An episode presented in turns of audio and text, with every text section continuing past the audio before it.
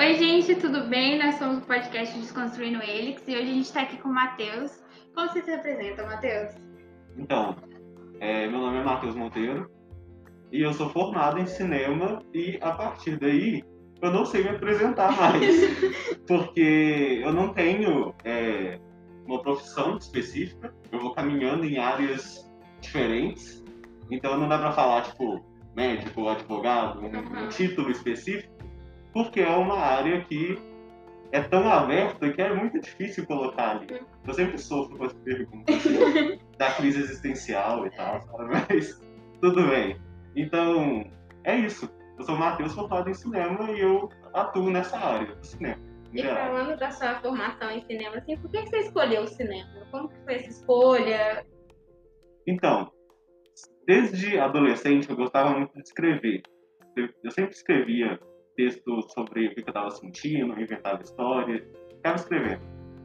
E eu queria trabalhar com isso, encontrar alguma coisa que eu pudesse explorar esse lado criativo. E primeiro eu pensei em jornalismo, porque é mais comum. E quando eu pensei sobre o jornalismo, eu pensei assim, ah, não, não combina comigo. Falta a parte da, da criatividade, sabe? Da, da fantasia, da ficção. E aí eu continuei pesquisando e descobri que o cinema era uma área que me interessava muito. E eu sempre vi muitos filmes desde criança. E a vida toda sempre fui vendo filmes, desde que eu nasci praticamente. Então eu falei, ah, vou continuar fazendo o que eu sempre quis, que é ver filmes. E aí foi, fui procurar vestibular, fui tentar essa área. E escolher cinema, assim, querendo ou não, é um curso polêmico, né? É. O que pensaram, assim, você passou por alguma situação que as pessoas não apoiaram? Como que foi a reação das pessoas? É, então, eu acho que teve muita gente que não sabia, não tinha informação sobre o que é cinema na época em que eu fui fazer o vestibular, que foi em 2013 que eu fui fazer vestibular. Então eu lembro a primeira vez que eu falei dentro da sala de aula, eu queria ser um diretor de cinema. E todo mundo parou e olhou para mim, assim, sabe? Aí eu, eu me senti um alienígena, assim, no meio da sala. Mas algumas pessoas apoiaram e falaram, nossa, é sua cara, vai ser muito legal. Teve gente que falou, olha, você não vai conseguir emprego. Você não vai conseguir trabalhar com isso. É, Aí eu fiquei naquela dúvida, né? Mas eu falei, não, eu tô sentindo que vai ter que ser isso, então vai ter que ser isso. Sou muito intuitivo, assim. Uhum. Tudo que eu sinto que eu tenho que fazer, eu vou lá e faço, sem pensar muito. E quando você era mais jovem, assim, você teve algum incentivo ou teve muita falta de incentivo com a sua família, seus amigos da escola, tipo, te, te, te incentivaram aí ou tipo, te falaram assim, não, pelo amor de Deus, não faz? Eu tive, eu tive muito incentivo, para falar a verdade. Assim, pensando assim, eu tive bastante incentivo. Da família, que desde criança viviam trazendo filmes para assistir, minha prima Isabela. É, minha mãe também, quando eu era criança, minha mãe, é, nasci nos anos 90, e era muito comum as videolocadoras na época, né? E teve uma locadora que fechou perto da minha casa na época, e minha mãe comprou todas as fitas usadas dos clássicos da Disney para mim quando eu era criança. Então, desde criança, eu tinha uma coleção muito grande de filmes, né? E isso acho que foi um dos maiores incentivos da minha vida. E dos professores também na escola. Eu sempre escrevia, os professores estavam lá, tipo, incentivando, ajudando a melhorar e tal. E a Vanessa, que é coordenadora agora do ensino médio, ela foi minha professora de literatura. Então, ela estava sempre lendo os textos que eu escrevia e dando, dando opinião também é, você comentou que quando você fez o vestibular, muitas pessoas não conheciam ainda, né, sobre o cinema. É, conta pra gente um pouquinho sobre o que você aprendeu, o que você viu, algumas matérias que tiveram no curso. Então, cinema é uma área que ainda está em crescimento. Uhum. E quando eu entrei no curso, foi em 2013, era uma área que esse, que, que esse crescimento ele estava bem, bastante acelerado, né? É, tinha muito incentivo do governo na época, tinha um tanto de coisa assim e as produções brasileiras estavam crescendo também. Uhum. E em Belo Horizonte só tinha na UFMG um curso de cinema de animação, que era uma área muito específica. E eu falei assim, ah, eu não quero ser tão específico assim. Uhum. E tinha na UNA, que foi onde eu, eu fiz a faculdade. É, e no ano que eu ia fazer o vestibular, estava abrindo a primeira turma de cinema da PUC. Eu falei, vai ser a primeira turma, eu não quero ser, tipo, o experimento dele, sabe? Então eu entrei na UNA, mas foi no momento que eles estavam repensando toda a grade. Eu fiz uma grade de transição, então foi uma loucura, assim. Mas eu tive, acabou que eu tive um dos melhores cursos possíveis. Eu tive disciplina de direção de arte, fotografia, roteiro, todas essas áreas em volta do cinema, mas também da área audiovisual, no geral. Então eu estudei televisão, séries de TV, produção executiva, um tanto de coisa que está ali por trás que a maioria das pessoas não pensa muito sobre, Sim. mas que isso é a base do, da, da, produção, né, do mercado Sim. de produção de cinema. Então, acabou que eu aprendi muito sobre vídeo, sobre audiovisual no, no uhum. geral. Isso foi muito bom para definir até o que, que eu queria e o que, que eu não queria, porque eu não, não quis ir para essa área. E você falando das faculdades aí que não tinha muito, mas como que você vê essa estrutura das faculdades hoje, como era antes? Se ainda está muito ruim, como que foi essa estrutura quando você fez, você teve essa estrutura? É, no, no, curso da UNA, que é uma faculdade particular, eu tive é, a estrutura toda com, com sets de filmagem, tinha todos os equipamentos disponíveis, não os melhores, mas tinha. A gente uhum. tinha acesso a tudo isso.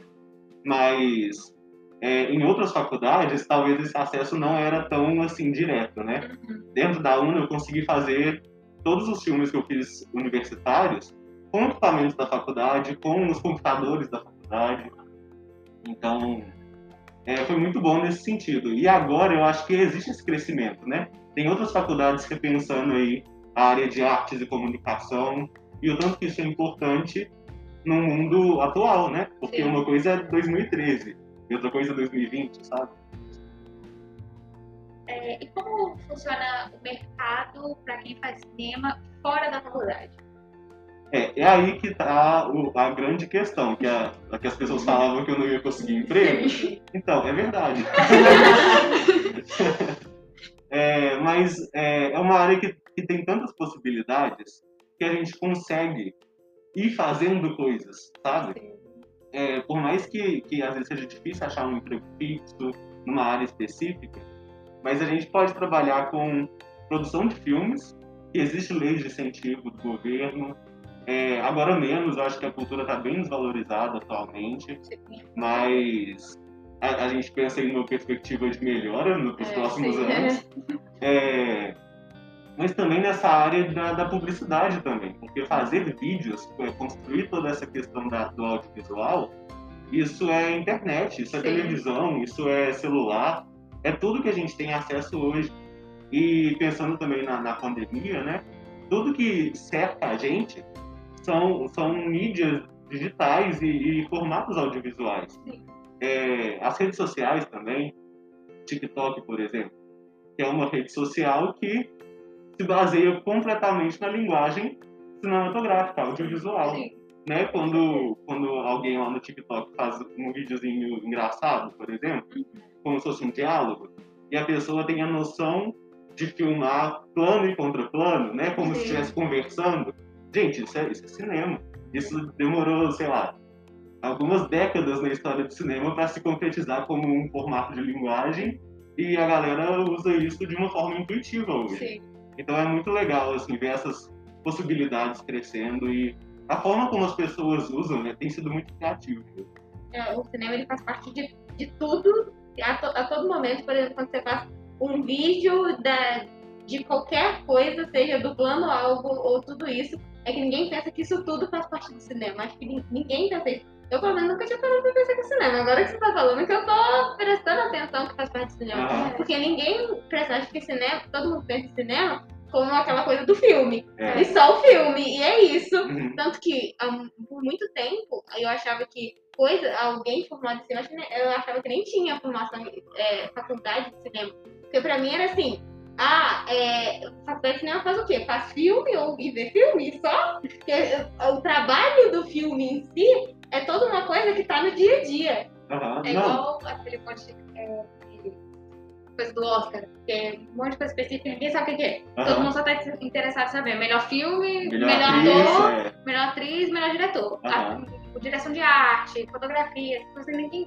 sabe nem o que, que é. É, design de som, mixagem de som, tem tudo isso na faculdade de cinema. E nessas mídias mais atuais, na verdade, elas não são o cinema especificamente, elas são as variações que o cinema proporcionou, né? É, mas igual, é, quando a gente faz um vídeo caseiro, por exemplo, você filma seu cachorro correndo no quintal. É, o cinema começou a partir disso. Né? Os primeiros caras que tinham a câmera lá, que inventaram as primeiras câmeras, eles faziam filmagens caseiras, filmagens do, do cotidiano. Tem um, um, filme muito famoso é, do início do cinema, né? Que é só a filmagem de um bebê comendo a, a, comida dele, assim. Então é uma situação tão do cotidiano que quando a gente vê hoje, a gente fala, isso não é cinema. Por que, que não é cinema? A gente, porque a gente estava com a ideia de que o cinema é o cinema que a gente vê no, no shopping, né? Sim, Os grandes sim. filmes. Mas não, tem, tem toda essa história antes do cinema e todas essas possibilidades de linguagem e formatos também. E essas produções, e, quais foram suas experiências na faculdade, depois fora da faculdade, você fazendo filme, suas produções, quais que foram essas? Então, é, foi, foi uma loucura, assim, porque eu achei que eu ia chegar na faculdade e ia me tornar um grande diretor e essa não é a verdade, né? Então, os primeiros filmes que eu fiz, eu tenho até vergonha de mostrar. Porque, é, tem, todo mundo acha que fazer filme é uma coisa, assim, fácil, né? Que, que baixa a aura do artista lá e a pessoa cria uma obra do zero. Só que é um trabalho tão grande que tem por trás e tem que ter tanta técnica, tanta, tanto estudo, que na hora de fazer mesmo, é, as minhas primeiras experiências foram um verdadeiro desastre. Mas eu fui melhorando, né, naturalmente, com o tempo, com, com, o estudo e tal. É, só que eu não me sentia muito confortável fazendo os filmes. Eu ia pro set de gravação e eu falava, gente, não é possível que eu, que eu investi tanto nisso e eu não tô conseguindo sentir que isso é pra mim, sabe? É, e aí, depois de dois anos de faculdade, e eu tava nessa, nessa crise existencial, assim, aí eu comecei a ter disciplina de documentário. E aí eu fui fazer dois documentários, que aí sim foram dois filmes que eu fiz, que eu tenho muito orgulho de falar que eu fiz. É, um é o Caravelas 1119, tem no YouTube. Esse filme foi a Camila Lana que dirigiu e eu participei da equipe técnica do filme. É, e assim, um filme lindo de documentário. É, e eu fiquei tão feliz fazendo esse filme, porque eu falei, gente, tudo que eu estava buscando esse tempo todo era isso, sabe? Era conseguir me conectar com alguma coisa. E eu descobri que essa coisa que eu conseguia me conectar era a relação entre a pessoa que está assistindo e a, a arte que está diante dela, né? O filme, a possibilidade de um filme diante da pessoa. Uhum.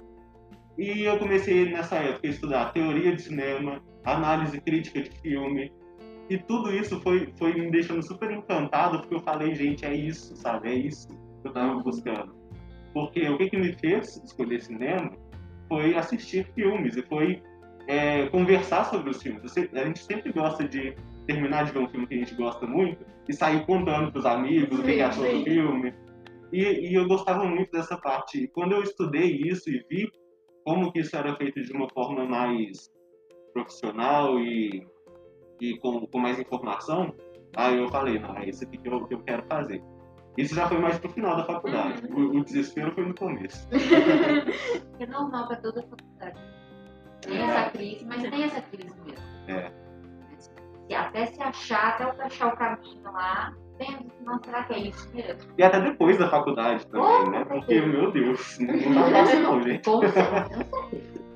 Falando agora um pouco mais sobre outros projetos, você tem o Cineclube né, aqui no São Tomás.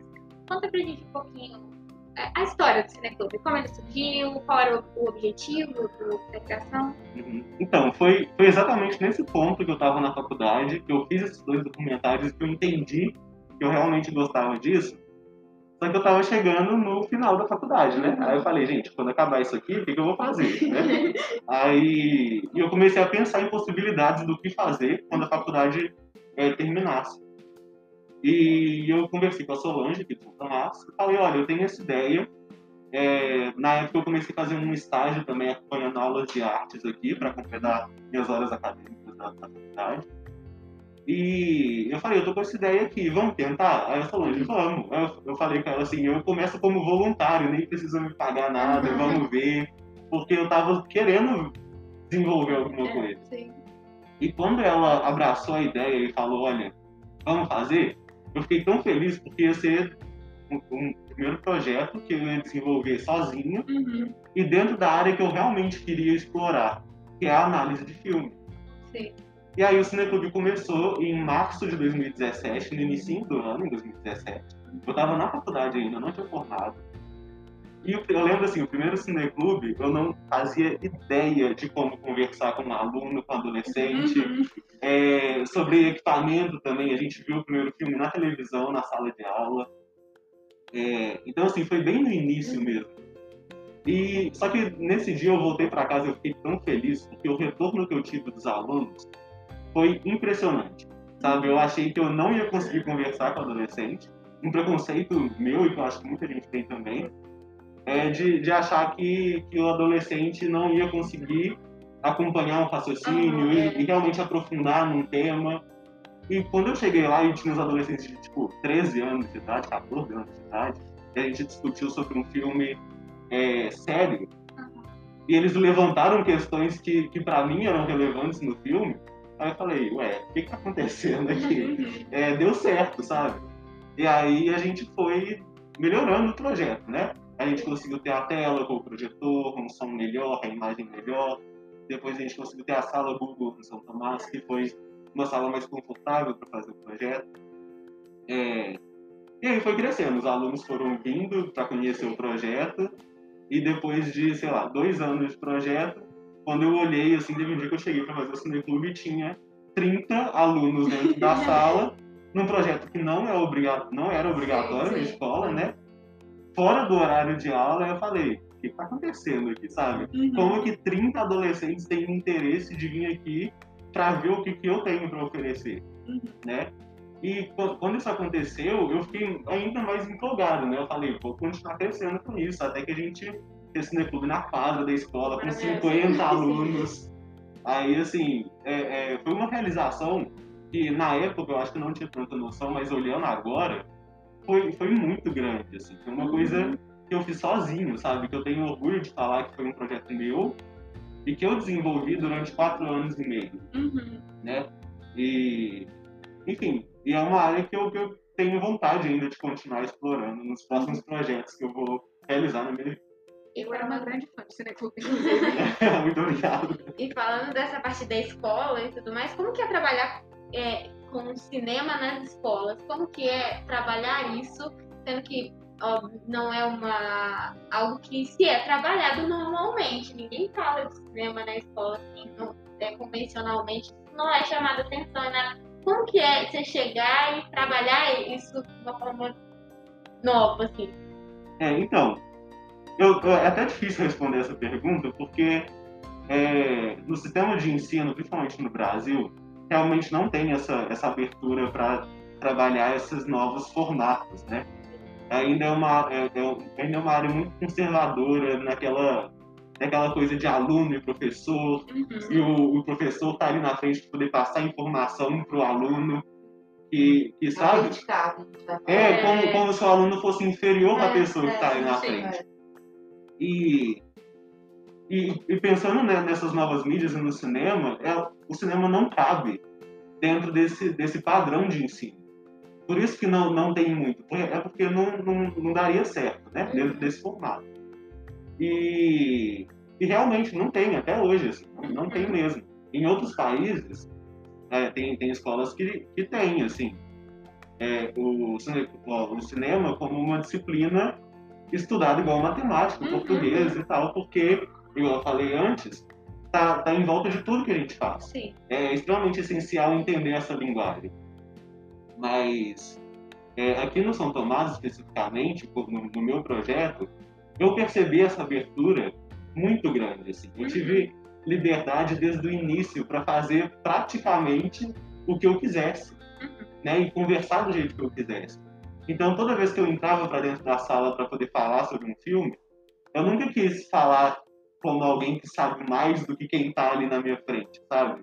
Eu sempre sentava mais ou menos na mesma altura que os alunos para poder ter uma roda de conversa e trocar informação, porque eu acredito que todo mundo pode acrescentar alguma coisa, todo mundo tem uma, informação diferente para oferecer para o outro. É, a minha visão não é a, a única certa e, e ponto final. É, tem vários olhares que a gente tem que considerar também. E o, o, o modelo de ensino tradicional não, não enxerga é, é, dessa forma, né? Não, uhum. não, não, vai trabalhar dessa forma. Então, eu acho que, que no Cineclube eu tive essa, essa experiência de, de explorar isso também, essa, essa dinâmica de sala de aula, mesmo não sendo um professor, mas poder construir alguma coisa ali. E teve algum episódio, assim, alguma coisa polêmica que aconteceu? Então, é, polêmico, polêmico, eu acho que não, bem sinceramente mesmo. Mas em tudo que a gente faz na vida, tem opiniões diferentes. Quando a gente trabalha com pessoas, nem todo mundo pensa do mesmo jeito que, que a gente.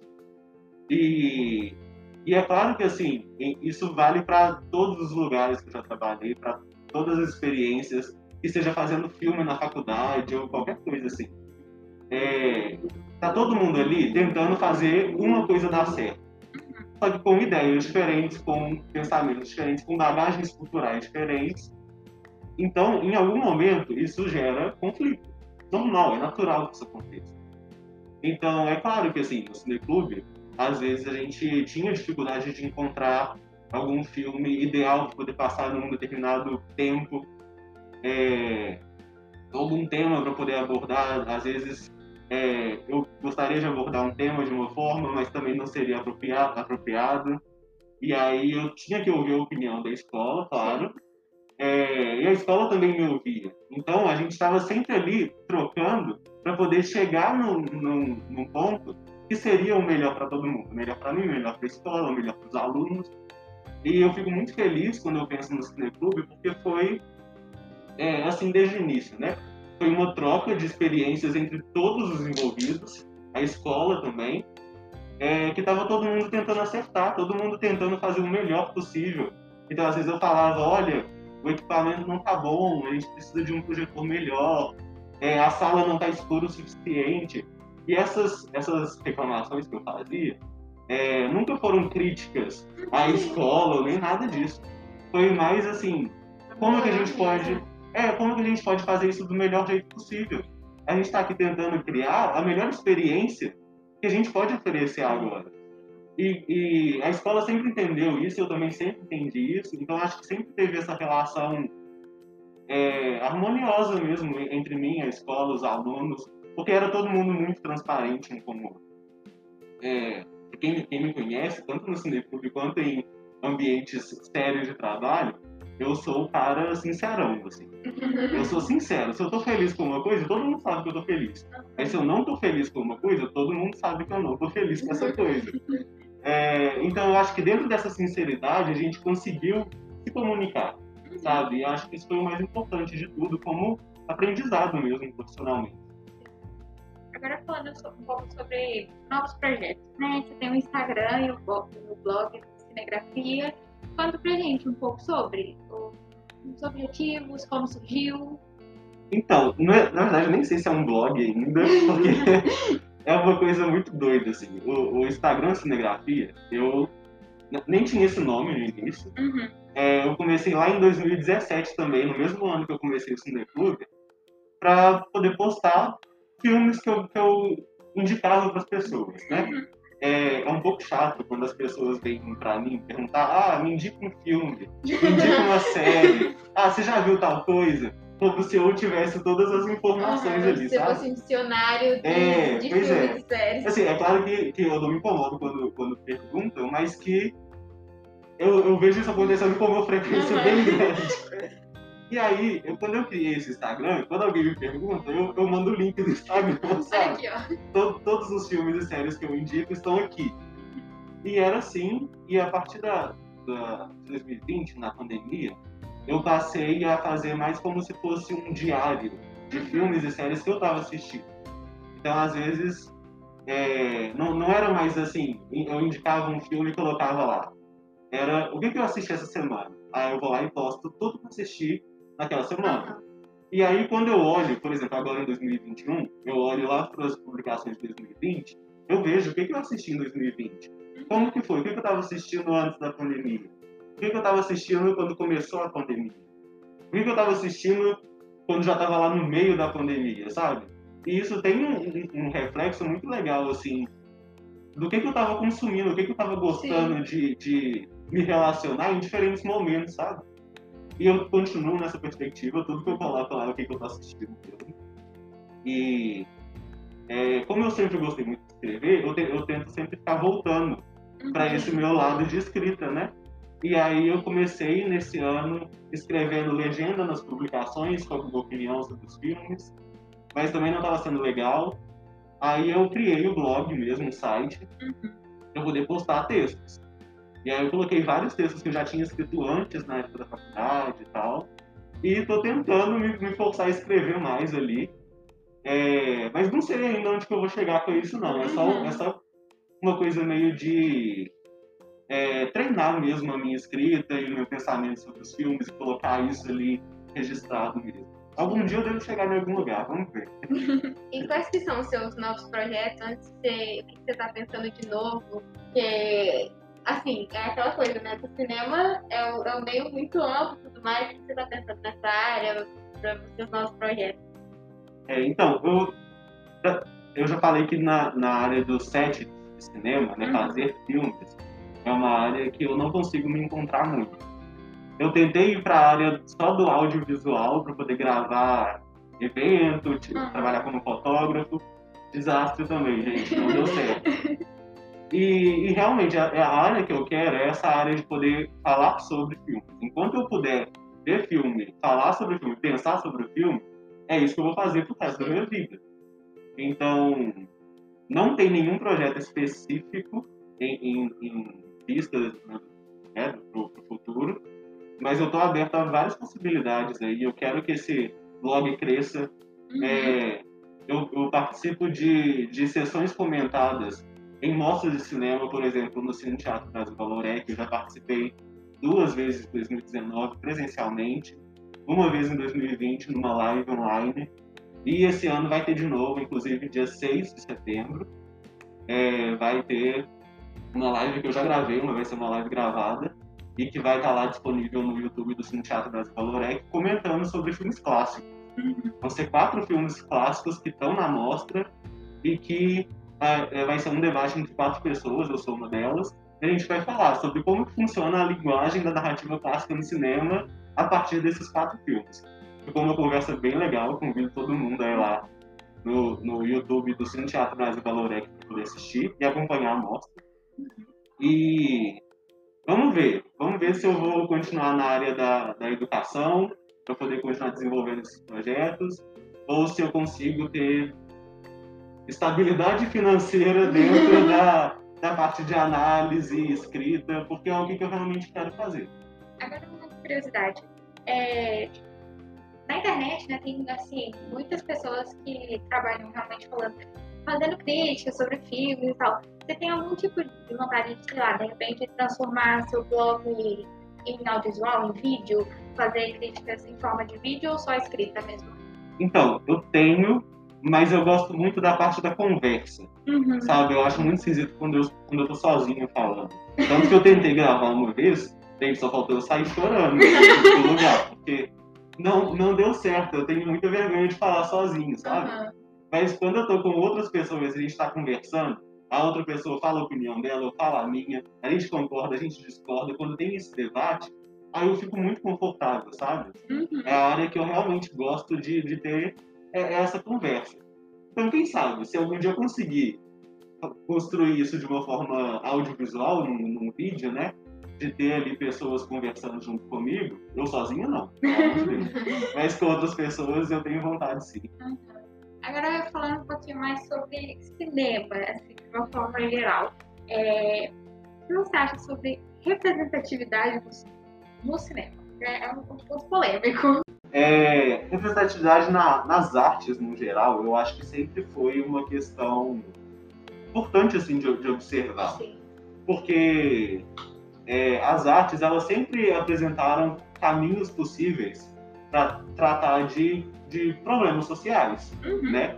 Isso não só no cinema, mas em vários outros formatos. é, ir no cinema especificamente, é, com, com a chegada da, da era digital, que foi ali nos anos 2000, né? Possibilidade de gravar filmes sem ser com, com película, rolo, essas coisas que eram antigamente, é, todo mundo passou a ter mais acesso à, à câmera, a, a essas, esses aparelhos tecnológicos para poder gravar. Sim.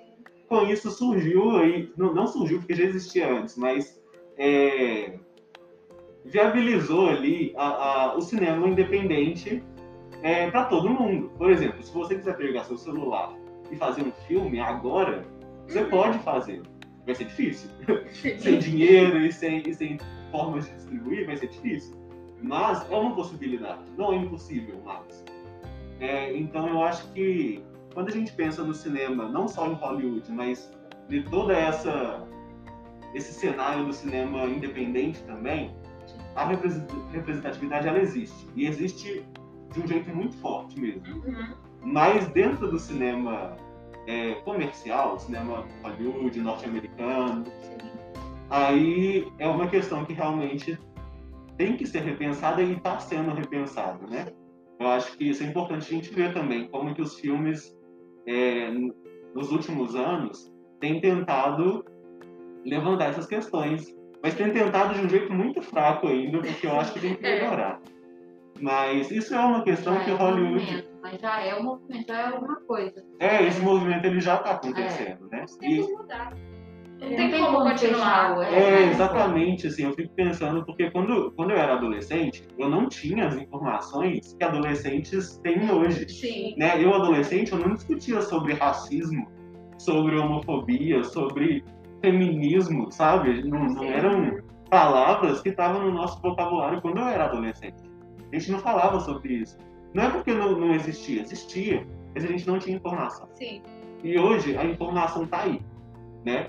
Quem, quem não quer lidar com essa informação, aí eu sinto muito, mas agora a informação está aí Tá. e todo mundo tem acesso a essa informação. Então, são questões que a gente tem que levar em consideração. E que Hollywood, né, os filmes ali de, de grande público, eles têm que repensar a forma deles de fazer cinema. Sim. Porque é complicado, porque é, até agora, assim, esses filmes hollywoodianos, eles tentam fazer uma, uma representatividade ali, só que aí sempre cai naquele mesmo estereótipo. Todos os personagens que é pra ser algum tipo de representatividade são os mesmos personagens, só que em filmes diferentes. É. Até agora não tem. Você não encontra muito no, no comercial, assim, alguma coisa. alguma coisa que você olha e fala assim, nossa, eu me sinto representada ali completamente e eu não sou só uma caixinha que eles encaixaram dentro de um filme. É, exatamente, assim. É, e eu, eu vejo isso muito como a, é, a falta de, de pessoas que representam minorias sociais dentro da indústria mesmo, né? Sim. É, igual, por exemplo, no Oscar, tem, tem várias, dessas, várias dessas questões são problematizadas quando tem a cerimônia do Oscar, Sim. porque o Oscar representa é, a cara do cinema no último ano, né? Eles É. vão premiar ali os melhores filmes. Ainda que bem entre aspas, mas é mais ou menos isso que representa. Então, eu lembro de uma fala da atriz Natalie Portman, que fez V de Vingança, Cisne. Negro. Ela foi apresentar uma vez, se eu não me engano, a categoria de melhor diretor, melhor Uhum. direção, né? E o texto que ela deveria falar é, é, os indicados à categoria de melhor direção são, mas aí ela fala assim, é, o, todos os homens indicados à melhor à categoria de melhor direção Sim, são sim. porque não tinha nenhuma mulher. Então, assim, filmes só podem ser dirigidos por homens. É. E, e não é possível que de todos os filmes no Oscar da- daquele ano não tinha uma diretora mulher para poder estar ali, sabe? Tendo a visibilidade que aqueles É. homens estavam tendo. Então, essas são questões que são levantadas em todo, em todo ano, assim, que, que o Oscar acontece, por exemplo. É, representa- representatividade racial também. É, a gente vê filme coreano agora É. disputando o melhor filme. Uhum. É, também teve, teve um ano- alguns anos atrás que tinha é, todos, a grande maioria dos indicados eram pessoas brancas. E, e aí eles colocaram um apresentador negro e esse apresentador ele fez várias críticas durante a apresentação Sim. do Oscar. ele, ele falou sobre esse problema do, do Oscar ser branco, né? E eu sou, sou uma pessoa branca falando o tanto que isso é um absurdo, sabe? Sim. Porque me incomoda também. Mas é isso, assim, eu acho que, que falta essa representatividade, falta oportunidade também. Eu acho que quanto mais tiver gente trabalhando, né, gente que representa as minorias trabalhando dentro da indústria, esse cenário ele vai se modificando, né? E, e esses grandes filmes, tipo Disney, Marvel, filmes que, que geram bilheterias absurdas, é, eu acho que eles têm re- realmente que, que se consci- conscientizar mais Sim. e colocar mais pessoas ali para que a partir deles, que são os maiores, é, isso ser construído também, Sim. né? E o que você acha assim que agora teve a pandemia e tudo mais, e o cinema meio que sofreu, acelerou as mudanças dele. Você acha que, tipo assim, quais foram os impactos que a pandemia causou no cinema assim, como um todo? É, Eu acho que toda mudança que a gente vive na história da humanidade, é, por pior que seja, né, no caso da pandemia, ou enfim, é, vão trazer consequências positivas e negativas. Uma consequência positiva que eu vejo é o acesso a filmes. Uhum. Eu acho que agora a gente tem muito mais acesso a ver filmes do que a gente tinha, sei lá, cinco anos atrás. Uhum. E que é um, tempo, é um período curto de tempo ainda para ter mudado Sim, tanto, sabe? É, mas por outro lado, é, eu acho que as produções elas caíram um pouco a qualidade, assim, sabe? Eu acho Uhum. que é, as- a- o pessoal do, do streaming, né, agora, eles estão muito preocupados em quantidade Sim, né? em vez de qualidade. Quando eu entro na Netflix, tem muita série, é muito filme, Sim. todo produzido originalmente pela Netflix, mas tenta achar alguma coisa boa pra assistir. É complicado, é difícil. É difícil. É, mas, e, e falando dos streamings, né, que essa é uma outra po- possibilidade aí de assistir filmes, é interessante ver também a quantidade de serviços de streaming que apareceram nos últimos dois anos. Sim. Sendo que antes era só Netflix, agora você tem que escolher qual que você vai pagar. Porque se for É. pagar todos, não tem E todo mês condições. tem um novo. É. Todo todo- mês agora tá- tem um novo, assim, É. né? É, E aí a gente está acompanhando, assim, em tempo real, acompanhando ao vivo, uma disputa entre, entre streams, é Sim. uma disputa de, de mercado, né? É igual a Netflix vive zoando. E assim, não comprar... Ah, todo mês vai ter um filme novo original Netflix. Tá, mas desses 12 filmes, no Vai, mínimo, que eles vão lançar no ano, qual que é bom? É, é difícil exatamente. achar. E aí agora tem a Disney, que tá lançando um monte de filme também. Já lançou. Tem dois serviços de streaming só da Disney. É. É tipo, é muito serviço, é muito filme e conteúdo. Onde fica? Qualidade, qualidade, quantidade. Né? É. Aham. Mas você acha que vai acabar a ida ao cinema? A gente estava É, conversando, é, porque você também viveu né, aquela, aquela magia de ir ao cinema com os amigos, tirar uma tarde. Você acha que isso. Porque isso é muito específico, isso Sim. mexe com, É. com a experiência, né? Aham. Mas o que você pensa assim? Você acha que vai terminar? Olha, sinceramente, eu acho que isso não vai terminar. Eu acho que o encanto de ir ao cinema, a experiência de uma sala de cinema, é uma coisa tão única. Sim. Que assim, streaming, ótimo. É super necessário a gente ter acesso a filmes todos os dias, quando a gente quiser, na hora que a gente quiser. Isso é ótimo. Mas o cinema lá como um lugar físico, como um horário específico, é quase que eu já vi pessoas comparando como uma experiência religiosa. assim. Porque, assim, eu não, não sou uma pessoa religiosa, mas sabe aquela coisa de você ir à missa, né? Uma coisa é você É, rezar em casa, é. outra coisa é você rezar na igreja, É, sabe? Que são experiências diferentes. E eu acho que o cinema é exatamente isso, assim. É, é- é uma experiência tão única, né? É um lugar quase sagrado, assim, pra mim. E eu vou lá, minha alma parece que transcende, porque é, é- é uma experiência muito única.